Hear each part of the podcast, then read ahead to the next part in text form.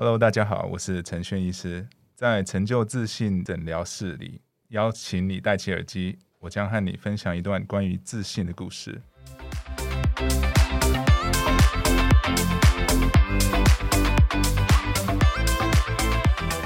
用方法办公室，各位听众晚安，欢迎收听上班阿叔 Uncle's Radio 的节目，我是主持人志军，智慧的智，雷霆万钧的钧，我是马克，上班阿叔的马 Uncle's Radio 的克。在这次啊，和乐庭口腔智慧医疗集团所合作的计划叫做“成就自信诊疗室”。你看啊，人看起来自信，通常是他对那件事情有把握，他在这个环境里头感到自在，或者他自己呢由里到外都。打点的十分得意，在今天现场和我们录音的就是乐亭前牙美学部的主任陈轩医师。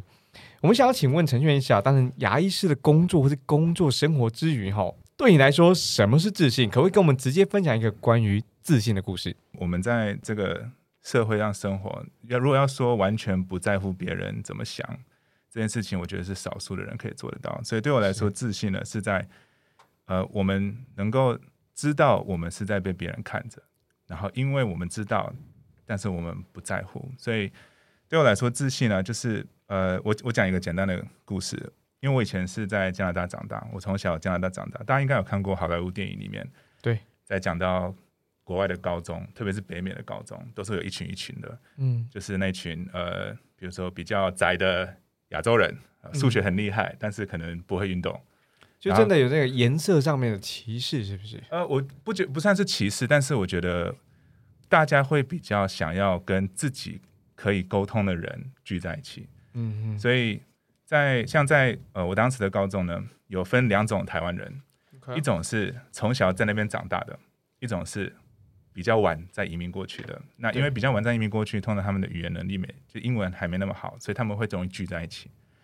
那像我的话，因为我们就是。在加拿大长大的，所以我们就比较不会跟那些后来来的台湾人，嗯，因为我们无法跟他们文化上有讨论。他们如果讨论到像一些台湾的呃流行音乐啊那些，我们也听不懂，是是不知道的，因为还是有落差，成长环境不同。对对对，所以在这种成长环境里面，呃，其实你会因为会有比较，所以不同的群组里边的人，譬如说你会看到哦，有些人就是。哇，那些从台湾刚来的那些台湾人怎么那么聪明？每个数学都那么强，然后或是呃，像有些像球队的球队的哇，怎么每个都那么那么壮？对，然后所以其实在这个过程中，很多电影都会演到小孩子对是很没有自信的，因为你一直想要在这个环境里面让大家觉得你很好，但你找不到方法，所以整个过程是很痛苦的。呃，我是说整个。高中的求学过程，你的每天的脑子，而且这是很真实的，每天脑子就是在想，我不能做出看起来不酷的动作，对我一定要就是让他，就是你就每天是整个是脑筋是在 consuming 这种整个完全无法脱离，所以如果你很在意这件事情的时候呢，其实你会很容易没办法做很多其他事情，因为你会很容易专心在这件事情上。那我之前也是一样这样子，所以。呃，当时就是同时呢，你要应付像家长给你的压力，比如说，嗯，求学的过程一定要好，但你要同时应付说不能，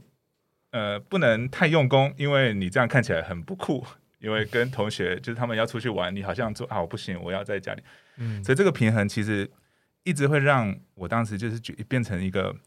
就是我好像在聪明的那一群里面，我不够聪明，在酷的那一群里面。我不够酷，所以每一个人都是就是很难有很有信心，嗯，然后呃，所以那时候其实也因为这样子，所以也不比较不会照顾身体，也不会那个，所以那时候曾经在高中的时候，我的体重曾经一度达到一百一十五公斤，还对，所以呃，但是后来到了大学之后呢，呃，从大学开始毕业到年纪稍微大一点之后，就是你开始会慢慢发觉，就是说，呃，我自己那时候就发觉，其实别人。Judge 你这件事情呢，是你无法控制的，所以你没办法去控制别人的话，那你只要能够 accept 这件事情，你就把自己做到最好就好。所以那时候呢，就是开始运动，然后开始就是学习东西是为了自己的学习，而不是说，诶，这个东西之后会不会让我赚更多钱之类的。所以真的那个时候，差不多在大多伦多大学大二大三的时候，真的是一种。忽然之间的转变，就是我的，就是脑筋就忽然就 click，然后就突然就就变得开心很多。嗯所以你也不会跟班上那些天才在比说谁的分成绩最好，对，然后你就忽然，所以我觉得对我来说，自信，它这是一种 acceptance，嗯，就是你接受这个世界对你怎么看，但你不 care，所以你就是把自己做到最好。因为我我想要连连接，就是说没有问题把。自己做到最好这件事情啊，对，我觉得是一个大家想要做，但是很困难的，因为它需要改变。我非常同意。对，所以我觉得，呃，在能够接受改变这件事情，我都希望可以鼓励大家。所以，不管是像假如说今天是去重训室，看到有一个人在，可能他装他他的重量很轻，他的姿势不对，但是至少他想踏进，他踏进了那个重训室，就他来到现场了，是相比于那些还没有进到重训室，可他想要改变，可他他他可能还在还还是一个马铃薯这样子。是呃，我们也不要就是贬低说那些马铃薯，因为我觉得有这个想法已经是第一步了。所以，如果你今天在家里每天在想这件事情，我觉得当然你可以跨出第一步是更好，但是我觉得这件事情已经在你脑海里边转，那你已经嗯开始了。yes，所以，呃，在自信这件事情来说，我跟这个跟我的工作其实是有很大的关系，因为嗯。很多东西我们可以改，我们可以改变我们的身材，对，我们可以改变，比如说皮肤，去可能看就是做一些保养品之类的，但有些东西我们是没办法靠自己改的，所以像说，比如说，呃，牙齿的健康我们可以改，嗯，但是牙齿的美观，有些人是真的是天生的。对，所以有时候小小孩子在在成长的过程中，如果刚好吃环美素，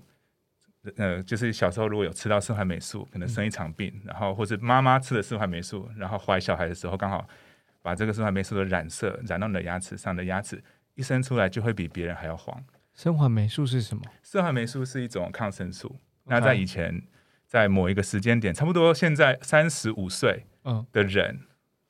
小时候都有可能有这个，因为当差不多三十五年前那个时候，大家比较容易 prescribe 这种，三十五，OK，三十五岁的人，他的妈妈就是她怀孕的时候，她有可能吃了这个，所以牙齿会比较黄。对对，它是而且它是一个，只要那个量剂量过多，它就会嗯让牙齿发育受到影响。OK，那为什么说三十五岁呢？是因为后来很多牙医师发觉有这个问题，啊，然后他们就说：“嗨，那我们还是不要，就不不要吃这个。对对，不要随便乱开这种，就是请医科的不要随便乱开这种药。”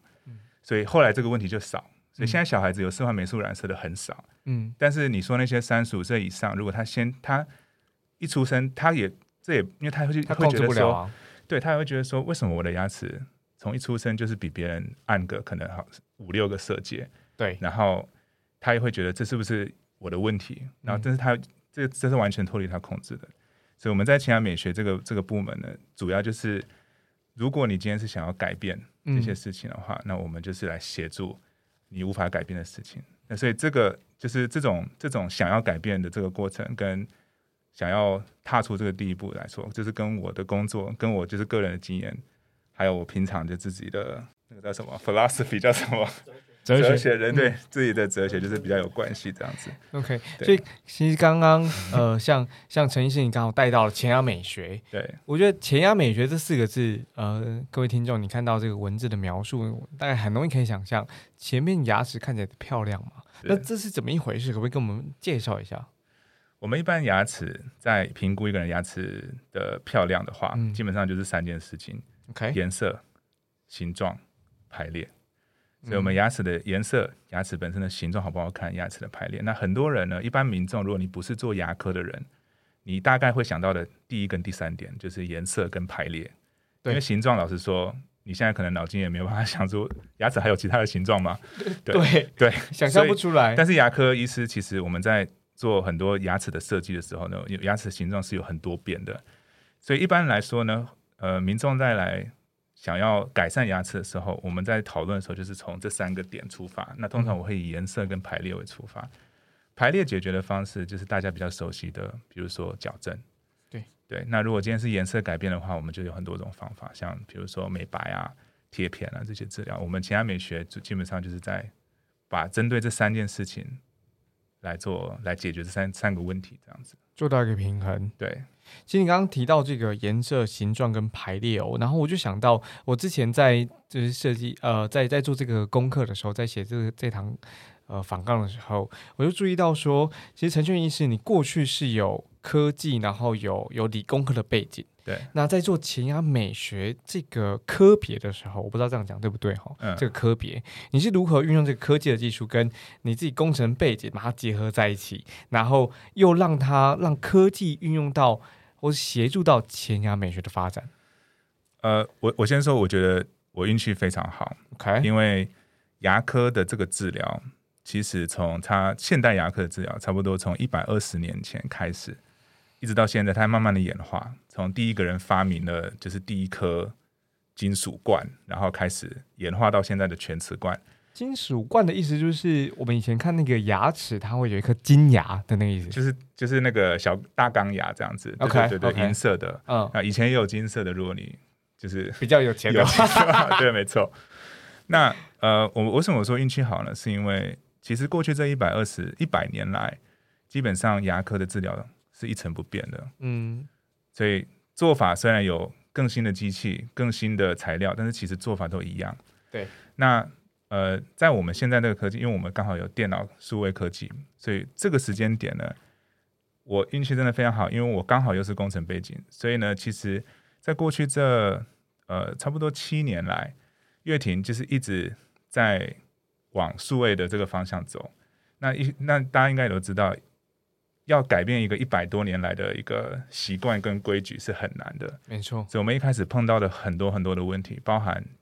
呃软体死档，嗯或者是扫描，就是或或是呃或是工具怎么用，嗯或是就是你要学习一个全新的东西，其实很困难。那那时候我们也碰到了很多的很多的障碍，然后那那时候就是从就是由我们的团队刚好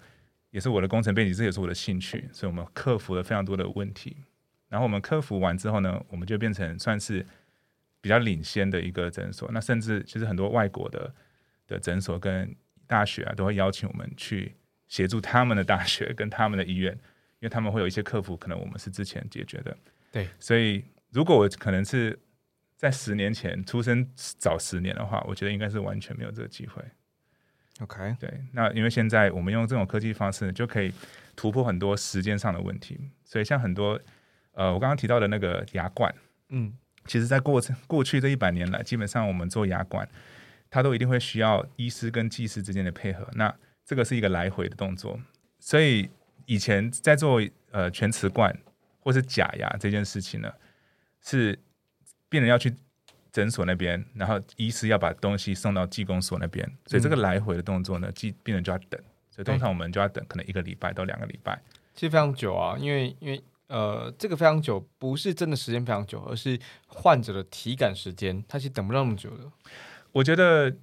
在没有其他选择的时候，可能嗯大家会觉得还好。Yes，所以像像我住加拿大，所以你说久，加拿大的牙医师嗯更久，因为外国人你也知道他们动作是超慢的，所以有时候 三四个礼拜是正常。OK，那呃，但是呢，的确以现代我们现代人我们的生活习惯，其实要一两个礼拜。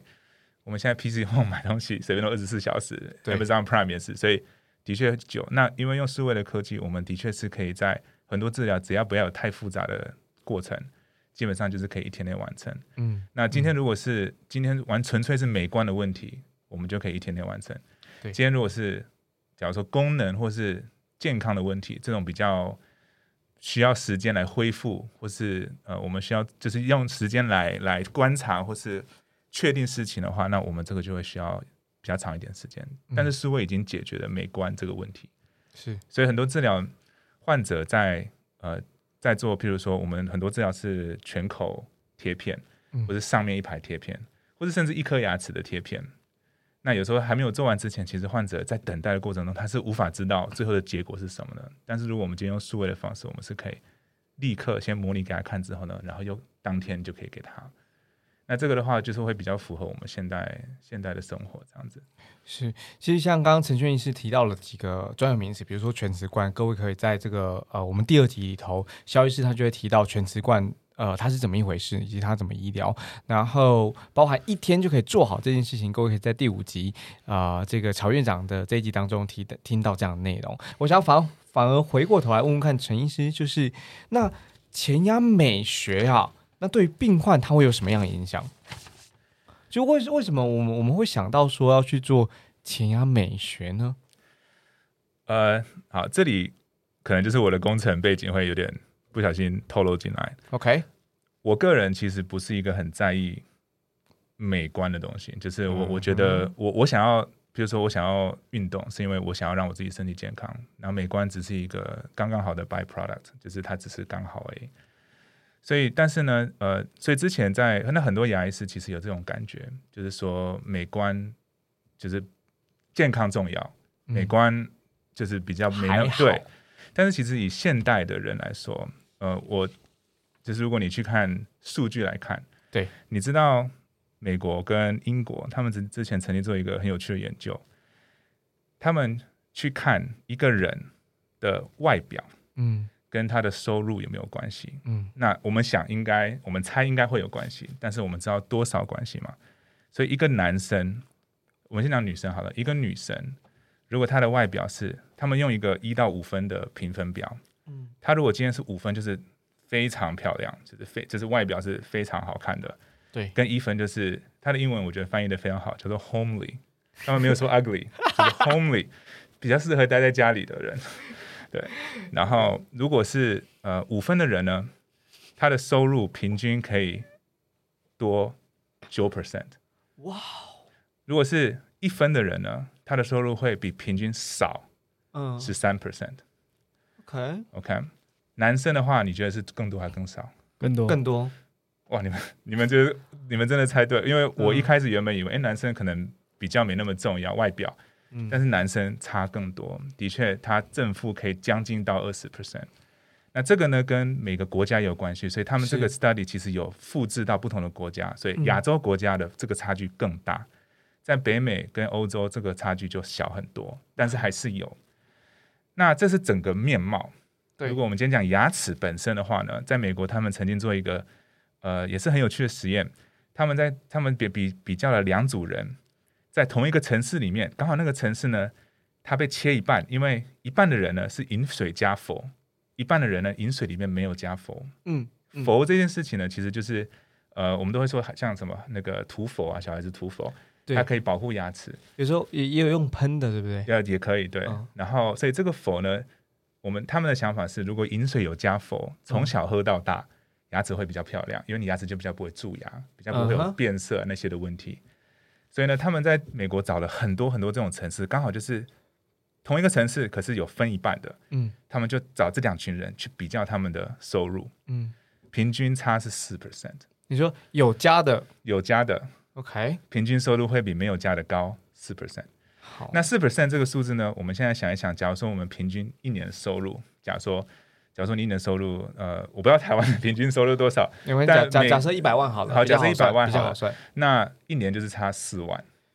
啊那如果你工作的时间，假如说是二十年，嗯那就是四乘以二，八十万，八十万。所以好看的牙齿的价值就是八十万。如果你可以，如果你要这样子算的话，所以当时其实呃，老实说，我就是需不需要做一个美观的这个治疗，我觉得是很主观的。有些人觉得我的牙齿也还好啊，自然虽然有一点点缺角，自然就好了。那我也觉得这是的确，但有些人的牙齿可能他没有那么运气那么好，他从小可能牙齿排列没那么好，或是刚好小时候受到伤害然后断掉，或是可能已经做过假牙，可是假牙不好看。对，那这些呢，就是他们如果进，就所以我我也我为了要确定说我在做这个治疗，它的价值到底是什么时候，其实我的工程师的的数字，我就用工程师的方法去解决这个问题。然后当我看到这个数据之后呢，而且其实我刚刚讲的这个数据是低估，嗯因为它其实有很多复杂的那个，所以它是其实数据是更高的。那这样看完之后，呃，你说我们的美学、前牙美学，这个是对患者有什么样的影响？最简单的来讲，就是增加收入，增加他们的收入，真的。那如果我们今天不要讲收入的话，其实我觉得就是跟信心会比较有关。是，对，所以我刚刚提到的就是说，如果你今天想要让自己改变变好，但是牙齿不是说你想改变就改变的，那我们就是可以用现代的医疗的方式来帮助。问一个就是医生们个人习惯问题，然后请教看看陈先生医师哦，嗯你们看人真的会先看牙齿吗？绝对会，那我们是唱录音好了。你有什么好遮住的？有什么好遮住的？我不知道啊，你对自己牙齿没自信吗？我觉得，没自信的。我觉得，我觉得，呃，我我先说，我们不是在 judge 那个牙齿好不好看。OK，我觉得我们会很容易看到那个牙齿之后呢，然后想到就是说，诶，那颗牙齿就是做的好漂亮。诶，那个牙齿啊其实，诶，如果可以稍微旋转一点的话，可能会比较好看。就是我们会，但但是我们不会就是说，哦，那牙齿好丑啊，那牙齿什么？就是通常我们就是，其实就是有那就医医师的脑停不下来，所以就会看到就会想要，听听起来听起来陈轩医师是。好，我发现你的牙齿有那些好棒的地方哦，不然天生或者是或者是呃后天经过医疗或者怎么样的，对，就是那些好棒的地方，他会看见，诶，或许那好像可以更好的地方，对我觉得应该是说，像小时候嗯，我们在这国外很多是那种爱的教育，嗯。然后他们很喜欢说 be yourself，就是 be yourself，就是不要想别人怎么想，就是 be yourself。但是其嗯。实我刚刚提到，就是说我们在这个社会上，你如果 be yourself，除非你的 self 就是一个超完美的，嗯。那你就不能是 be yourself，你 have to be a better version，你要让你自己成为更好的自己。所以当我们在看牙齿的时候，其实也是有一样的概念，就是如果你今天牙齿是很整齐的，然后完全健康，牙龈非常的漂亮，然后都没有问题的话，那你真的运气非常好，是那你可以 be yourself。但是如果今天你觉得你的牙齿是你在笑起来的时候呢，你没办法开怀的笑，因为你知道你的某一个点牙肉特别多，或是牙齿特别旋转之类的，那假如说你有这个这个需求的话，我觉得就是这个是我们主要的工作的，在好解决这些问题。以上这些理科背景啊，然后讲技术面的啊、然后讲自信面的，我们告一段落哈。嗯 然后在陈俊医师跟李萌医师的频道当中，就他们也有一个 YouTube 频道。你发现啊，如果你去往下听我们这个 EP Two 或者是在 EP Five 当中，你会发现每个医师他们自己有一个 YouTube 频道，在里头呢，你有关于一个牙医师的快问快答。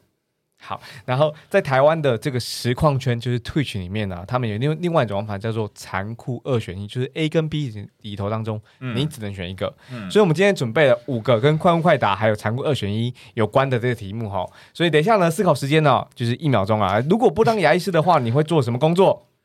一秒钟，哎，来，请说。呃，音乐家吧音乐家，OK，OK 我们等一下问你为什么是音乐家。好，，OK，最想要的超能力是什么？最想唱呃，二随时随就是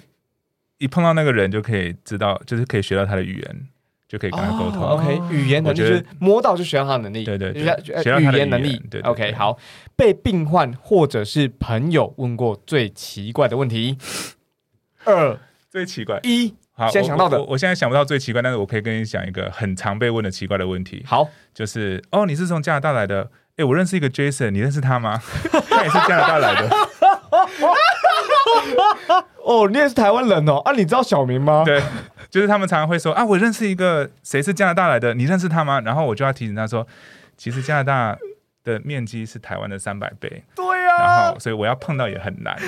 但是但是我觉得这是很很合理的联想啊，对，因为对嗯这是一个 connection 嘛。但是我觉得这个每次会，而且我在台湾这样子那么多年。应该应该有二三十次，就是我认识叉叉叉，你认不认识？这样子，哇，真的会疯掉哎！来，残酷二选一哈，没有头发跟没有牙齿选一个。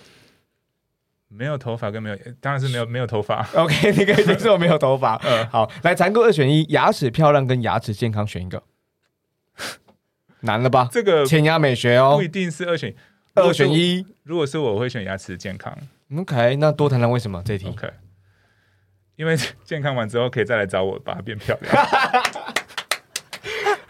太好了。好，所以你看我们很很很很顺利的、哦，哎、我觉得常规选应该让每一集的医师都玩一下的。好，你看自信呢、其实它是它其实就陈就如同刚刚陈轩医师所说的，它有一些客观的标准跟原则，对。它有一些就是一些主观的看待哈、那当然，对于每一个人来说，其实对于自信来说，或对于自己外表或牙齿来说，大部分都是主观的。嗯，那呃，关于这个陈轩医师你自己的成长背景啊，或者是呃这个环境啊，包不当然包含您，然后也包含各位听众朋友，其实这都是你们的成长背景或环境所造成的。所以，我们接下来想要邀请陈轩医师带我们走过你的跨领域成长背景。您我们刚刚在上一个章节当中也提到你，嗯，你理解工程啊，然后你现在你现在有牙医的背景，嗯然后你知道其他美学是怎么一回事。那我们就想要请教你，那在牙成为牙医师之前，你的背景是什么？那你怎么跨到牙医这个专业的？好，呃，在加拿大的我那时候在嗯高中读书的时候，其实我们比较少在想说我之后要当什么。对我觉得小孩子很少有这种想法。我们那时候的唯一的工的唯一的目标就是分数越高越好。OK，那在台湾呢，因为分数高的，你可以去考像医学系啊，嗯或是呃那个叫做二类吗？好像是二类一二类对。嗯但是在加拿大，我们工程最呃分数最高的都是工程学校。嗯然后医科呢，没有你不能直接去读，你都要先读 life science，所以就是生命科学。嗯。那，生命科学它的分数会比呃，对台湾应该算是对，应该是。对。它的生命科学的分数通常会比工程还要再低。OK，所以呢，然后你是读完四年的生命工学科学之后呢，你再去考医学院，啊，所以你你会跟其他生命科学的人去竞争。就是去竞争。所以通常，所以那时候呢，我们除非你一开始就打算你要当医生，基本上你只要你如果没有这个目标，你就是分数考到最高，那你就是进工程学校。那时候是那个那个我们的我们的，我不知道现在是还是不是这样，我想应该是差不多。嗯那呃，后来我就顺利的进入进入工程学校，然后就是多伦多大学，它也是很有名的一个工程学校，是应该是全世界前几名的。是没错，对，然后进去之后呢，呃，我就忽然发现这个世界真的非常的大。我还记得那时候在第一堂微积分，嗯我们是你还想象一个从来没有离开过父母，一个人飞到多伦多，嗯然后住自己住，然后第一天课一堂课里面四百多个人。那时候微积分老师就说，就是哦，Welcome to Toronto，嗯哼，呃，我想你们看一下你左边的人，然后你们再看一下右边的人。那时候很满，四百多个人。然后他就说：“我知道你们在你们高中都是前三名的，但是在我的课里面只有三个前三名。”然后我们开始上课吧，然后就忽然之间那个气氛就有点就是 “Oh my”，对，就是忽然，然后当然他是有点开玩笑的，呀，但你可以瞬间感觉到，就是哇，这些人每一个都是他们班的第一名，或第二名，或第三名。他搬过来的，对，所以你会这个这个是一个很新的 perspective，就是你嗯在高中的时候，你可能因为大就是你你就是不是说随便考，但是你只要努力，你就会考到很前面。但是在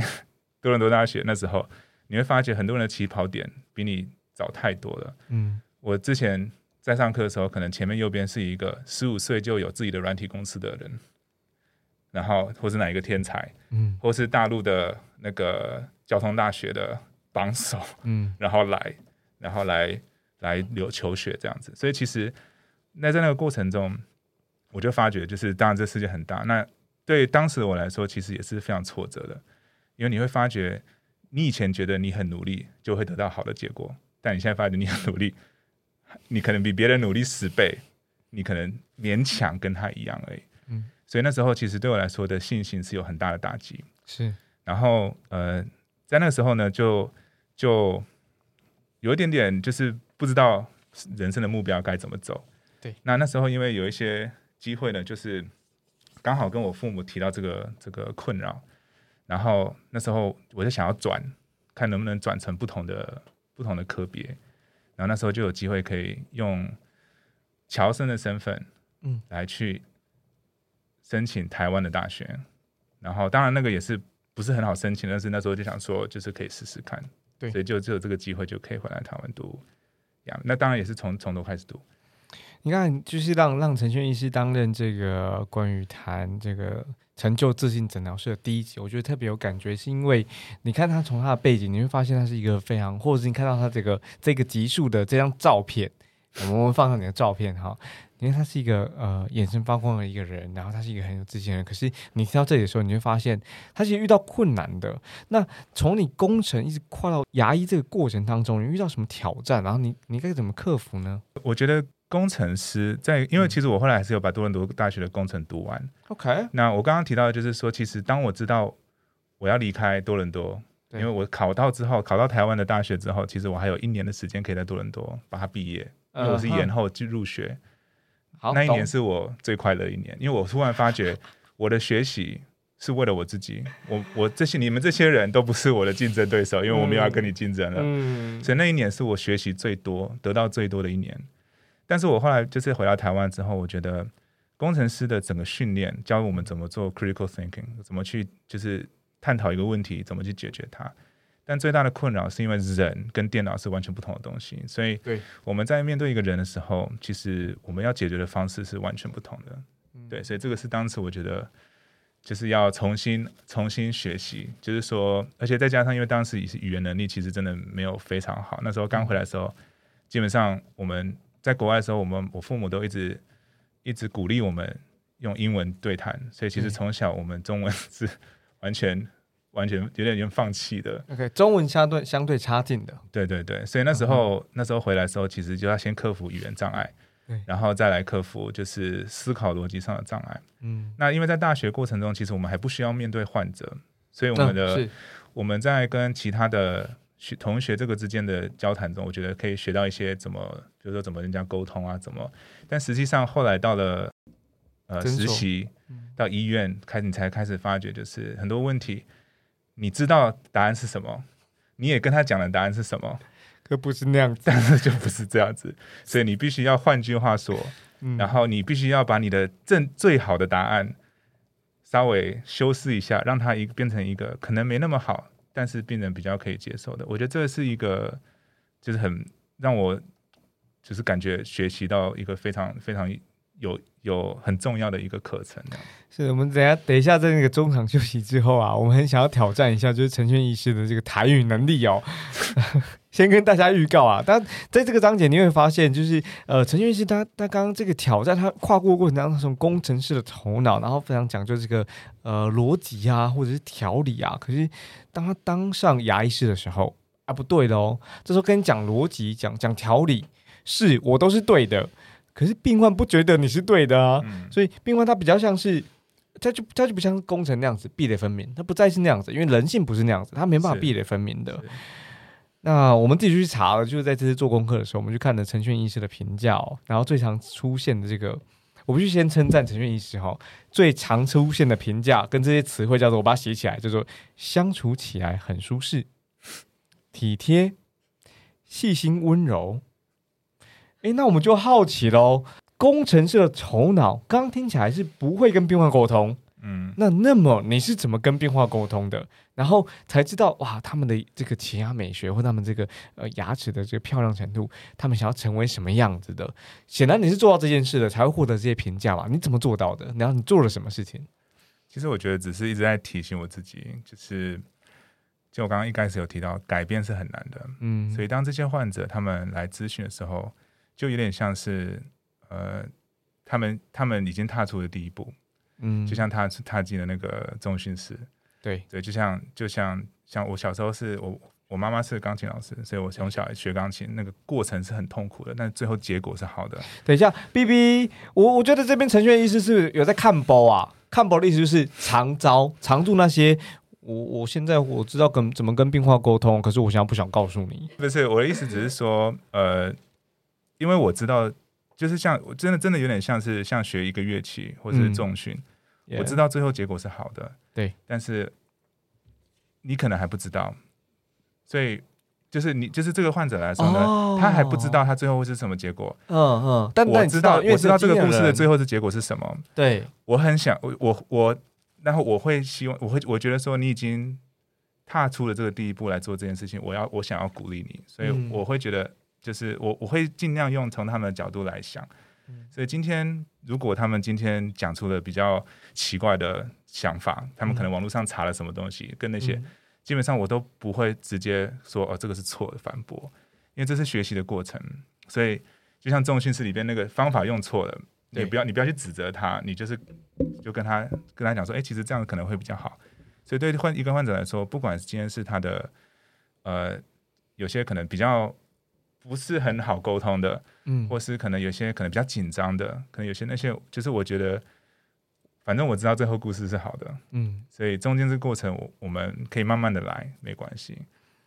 刚刚陈轩医师讲到这个、啊，让我想到就是乐婷的这个 YouTube 频道频道当中有这么一集，他讲说就是乐那个病患分成四种种类，然后其中一种就是做足了功课才来到牙医诊所，然后告诉你说，哎、牙医师，你讲这个 Google 上面不是这样讲的哦。对，OK，可是可是刚刚陈轩医师用了一个很好的方式，就是我觉得那叫做引领或者是带领，带我们走向那个好的结局。就是你知道结局是什么呢？可是可是我还不知道啊，我还在故事当中，我是那个主人公。但你你你就像那个编剧家一样，你带着我们走向那个好的结局。那我我就想要请教请教这个陈轩医师，就是你怎么协助病患去找到，因为好的结局有很多种。是。OK，适合我的不见得适合 Mark，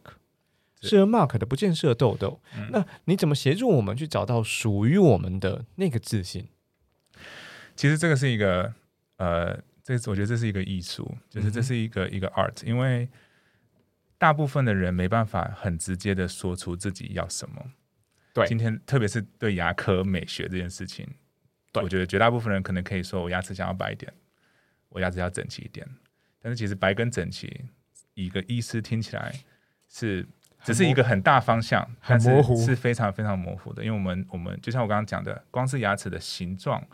我们就可以设计从很多很多很多种，所以颜色也是有很多种，白有很多种，整齐也有很多种啊，不是说排列。有些人喜欢，比如说兔宝宝牙也是整齐的、对称的，但是门牙比较长一点，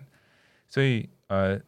跟患者在沟通这个过程中呢，其实我们需要，就像我们刚，就是刚刚你提到的，我们需要引导出他们的需求。那每个人的需求呢，其实虽然他们一开始没办法告诉你，但就像故事的主角一样，你如果给他一些武器啊，一些给他一些资料，他们会慢慢就是说，啊，这个不是我要的，这个才是我要的。那我们就可以一直去把这个最后的 ending 可能性把它 narrow 起来，所以我们最后就有一个方向。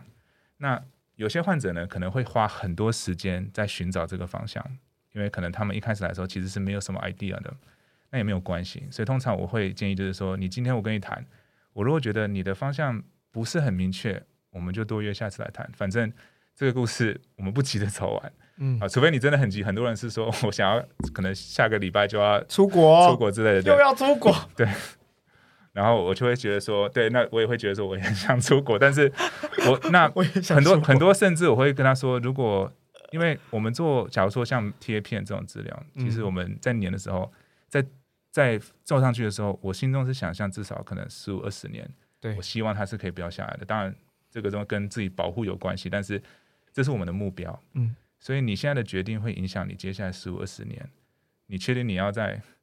出国前一个礼拜，然后赶快做的？所以很多患者如果他们找不到那个目标，我会建议就是慢慢找。所以你刚刚说有没有什么就是方法可以让患者讲出来？其实我觉得就是一点耐心啊，耐心跟引导。然后当你给他足够的资讯之后，他就开始知道说原来有这些选择，他就可以做出可能没办法做出我要 A 或 B，但他可以说我绝对不要 C。那这这样也是一个也是一个 progress，也是一个进度。透过前面这个节目上半段的跟陈轩医师的这个交流，我自己写下两个关键字哦。第一个就是呃转变，就我们期待自己转变成那个更好的样子，可是我们嗯得先有期待，而这件事情其实是啊、不能急的，是所以他他可能在这个阶段我们不太确定，或者是我们有一个模糊的形容，嗯但我们跟呃陈轩医师聊过之后，我们可能比较清楚知道，OK 大概是什么样子。嗯然后慢慢去找，慢慢去找。第二个关键字我写下来是就是自己。其实大部分的时候，我们不太确定我们自己想要成为什么样子。嗯，可是，呃，尤尤其是刚刚陈轩医师讲到那个，在整个故事当中，其实你就是主角，你就是那个主人公。但我们其实不太确定那个主人公长什么样子。比如说，我们希望这个主人公的牙齿很白，可是我们不太确定他那个白是什么样子。嗯但我们其实就是那个角色，嗯所以我们得就是这个转变啊、除了刚刚第一个关键字是转变之外，第二个关键是自己，我们得更了解自己是一个什么样子，而我们想成为一个什么样子。我觉得跟跟跟转变是呃相辅相成的，嗯从转变然后从找到自己，我觉得这是我自己在这个节目的上半段里头所收到很大的收获。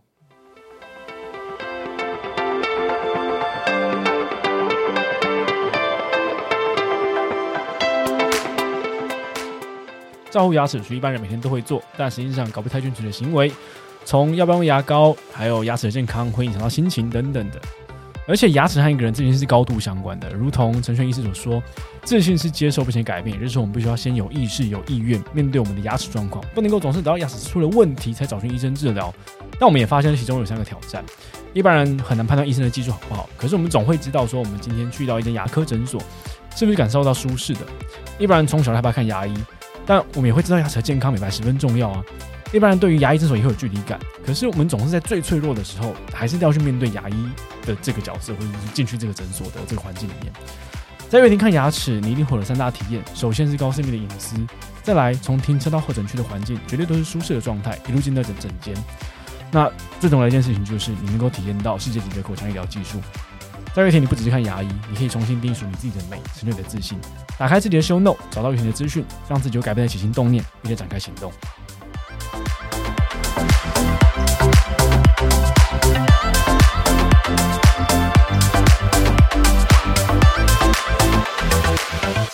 欢迎回到节目《成就自信诊疗室》。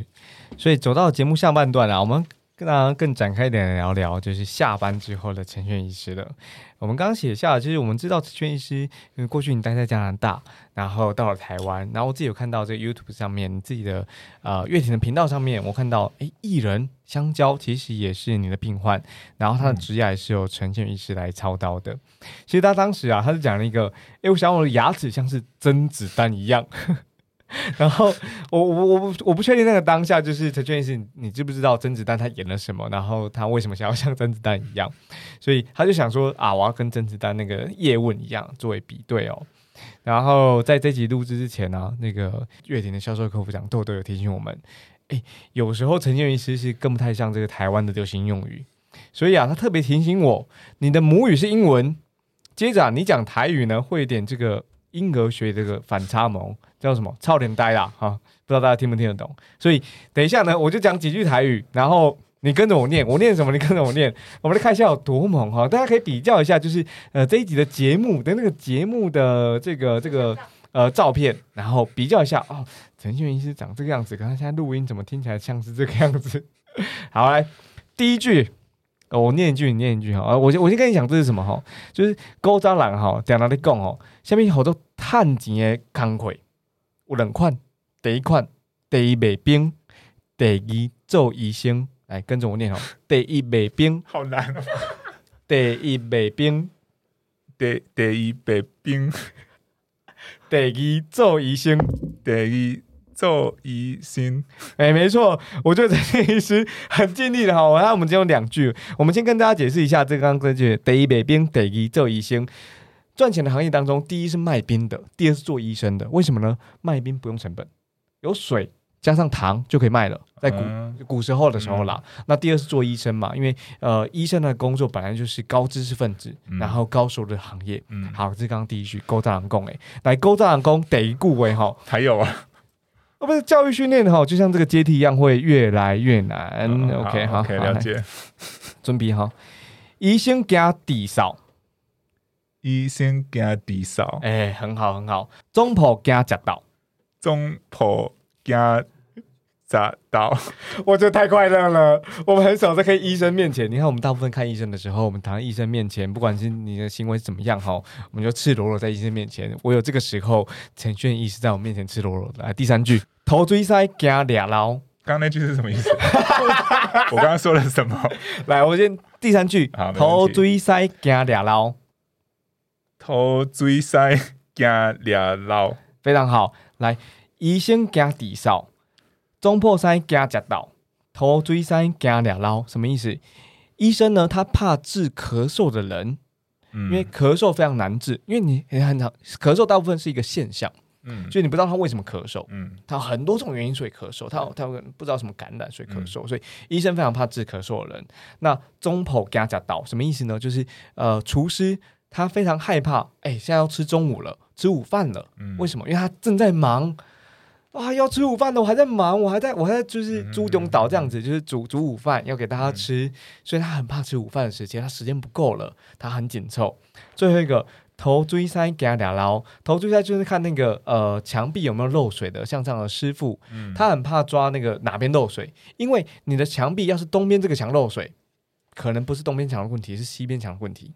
所以他要找管线，他要去慢慢找，慢慢找，慢慢找啊，原来这个问题是这边漏水了，然后他找到找到源头，才知道东边墙的漏水是西边墙的问题，嗯，所以这对我们来讲很麻烦。那是台湾的谚语，介绍给陈轩医师，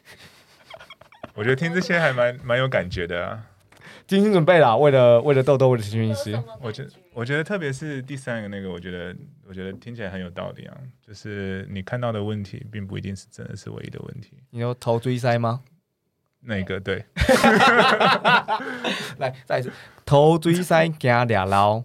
头头追塞给他俩捞。太好了，是啊，我觉得这个应该不是只有医师会有碰到的问题状况对，我觉得应该很多工作都会有这种，就是嗯呃，我们看到一个问题，然后你去寻找那个问题的解答的时候，你发现其实还有另外一个问题，嗯。然后就一路下去。那我觉得在很多人在呃，我觉得这也是造成很多医师跟民众之间的一个误解，嗯。就是很多民众来，像他他可能会说，哎、我的牙齿是右边痛，对，但是其实有可能不一定是那一颗牙齿，甚至有时候可能是对侧或是上面的牙齿，或者就是嗯邻居。嗯那这个有时候很难解释，但是呃，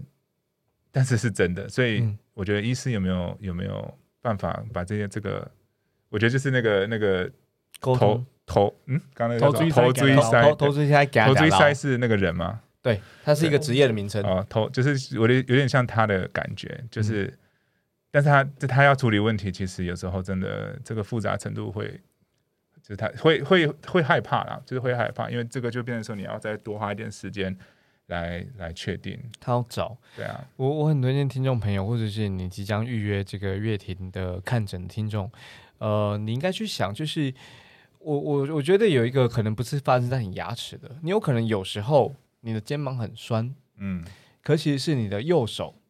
你一直在操作滑鼠，所以导致肩膀很酸。我觉得嗯大家、大家可能比较容易理解，因为这是一个一般工作者的文明病。嗯嗯，中医生会跟你这么说，你的你的肩膀很酸，是因为你右手操作，嗯所以导致你肩膀很酸，才能导致你的这个可能包含腰间出了问题。嗯所以这我自己很有感受哈，所以我觉得大家在在预约看诊的时候，你你记得这件事情。那接下来啊，就进入到了这个排诊时间，就没有排诊的时候，下班的时候，除了这个台语之外，那你的休假、你的空档、你的日常是什么？我的日常，因为其实我们牙医师的工作时间呃蛮长的，嗯所以通常我的一个礼拜就是会切分成呃五天呃四天工作，然后三三天没工作。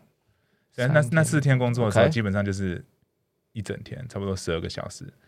九点九点，九点到九点，九点半到九点半。嗯然后那三天呢，基本就是通常第一天因为会有点累，所以可能第一天就会做比较一些轻松的事情，有时候耍废。那基本上在在我的平常就是呃有时间的话，我就是练琴，对，然后煮饭，嗯。然后玩一些像电子滑板啊、空拍，因为我住宜兰，嗯，对，所以我平常就是会就是滑板啊，在外面这样子在在田田里面，听起来好奇怪，就是田在田里滑滑板，在田里面，然后海河边滑滑板这样子。对，哎、我刚刚好像不应该说田里，因为田里滑电动滑板是违法的。但是呃，会在会在河边啊，河堤旁边这样子，嗯，然后玩空拍机，因为我喜我真的蛮喜欢摄影的，所以我就是像空拍机可以让我用一个完全我们无法看到的视野去看到一个东西，所以对我也很喜欢玩空拍机。然后平常就是煮饭，然后呃换太加分了吧？煮饭跟那个钢练钢琴啊，因为我妈就是是钢琴老师，所以我从小其实你自己也练钢琴，一开始应该是这个专业出身的啊。我在看那个 YouTube 的时候，对你说兴趣、专业、兴趣、呃，兴趣，我觉得一开始其实都不是，一开始是被家长逼，哦我觉得小孩子都是这样。然后我记得小时候练琴真的都是非常痛苦。痛苦的。那我觉得我比别人更痛苦，因为别人回到家之后如果随便练，父母可能还听不出来。但你父母亲听得出来，没，错，没错，就是会从厨房那边听到说你这个在练什么，你再给我再加什么什么？这样。所以呃，但我现在非常庆幸，小时候我我爸妈，我爸是开卖钢琴的，OK，所以我们家就是都是音乐的，所以嗯。我非常庆幸我小时候被逼，因为当我学到这个技能之后，其实现在我真的是会没事的时候，我弹琴给自己听，然后你嗯。进入那个 flow 的时候，其实你会那个时间就过得很快，嗯。所以你就是整个完全会忘记你现在在哪里。那那种也是一种，我觉得是一种 release 啊，因为我们平常工作其实压力不小，真的嗯老实说是不小。因为跟患者沟通，虽然我非常喜欢，但其实患者的期望也很高，然后我们也是面临就是各各种疑难杂症，所以其实通常在周末的时候，如果可以的话，就是我刚刚讲的三件事情。我想呼应刚刚就是讲这最后这个这个点哦，弹琴就是呃，也推荐给我们听众朋友或者是一般的职场工作者，在我们感到困惑的时候，我们觉得哇，这个人生或职场工作当中充满阻碍，然后他需要重拾这些自信心的时候，你会推荐他听的那个曲目会是哪一个？呃，因为我我我我真的我几乎每天只要是有空闲时间，我都在听音乐。那我听的音乐非常的广。嗯呃，如果是我会推荐，如果是有听古典音乐的，嗯我会推推荐听孟德尔颂，就是嗯 Mendelssohn 的音乐。那孟德尔颂的音乐会是因为，其实很多音乐家他们的一生都很很惨，对，因为当时就是音乐家是不受重视的，对，贝多芬啊、莫扎特这些都是，但是孟德尔颂呢 是唯一一一生过得很爽的，所以他的音乐会呈现出他的乐观，嗯，嗯所以你在听他音乐的时候呢，其实你可以听得出他的他的他的的，就是他的气氛是不一样的。他他的心情状态或者他当时的生长背景就截然不同了。对，那如果没有在听古典音乐的话呢，我会建议就是有一个外国有一个、嗯。呃，我不知道他就是是英国的，这是 Travis，OK 我蛮常听 Travis 的音乐，嗯，对，然后最近是他？因为他的音乐就是很很很 chill 啊，就是很 free，所以呃听起来就很舒服。嗯。对大概大概就是这两个。谢谢，谢谢今天今天陈轩医师跟我们分享的关于自信的呃故事，然后关于最后推荐这两首歌以及他自己的成长背景，我想我们就跟着他一起走过了这么第一集，然后从长背景，然后从他成为医师，从他看待自信的这个角度，再次感谢陈轩医师。谢谢谢谢。上班阿叔 on cos radio，我们不谈大道理，用真实的案例和各位分享商业开发、组织管理的具体方法。乐婷也不谈大道理，乐婷用真实的案例，还有医师自己最忠实的、最发自内心的呃故事分享，跟各位分享呃在口腔健康、口腔保健还有牙齿对于自信的所有连接的议题的相关的故事。欢迎大家持续收听分享节目给你身旁需要的朋友。人生要做的事情太多，按下订阅，让手下帮你记得我们有更新。可以追踪我们的 IG Uncle's radio，也可以追踪乐庭的 IG，也可以追踪乐庭的 YouTube 频道。打开小盒子留言匿名提问，跟着我们一起用方法办公室。谢谢大家。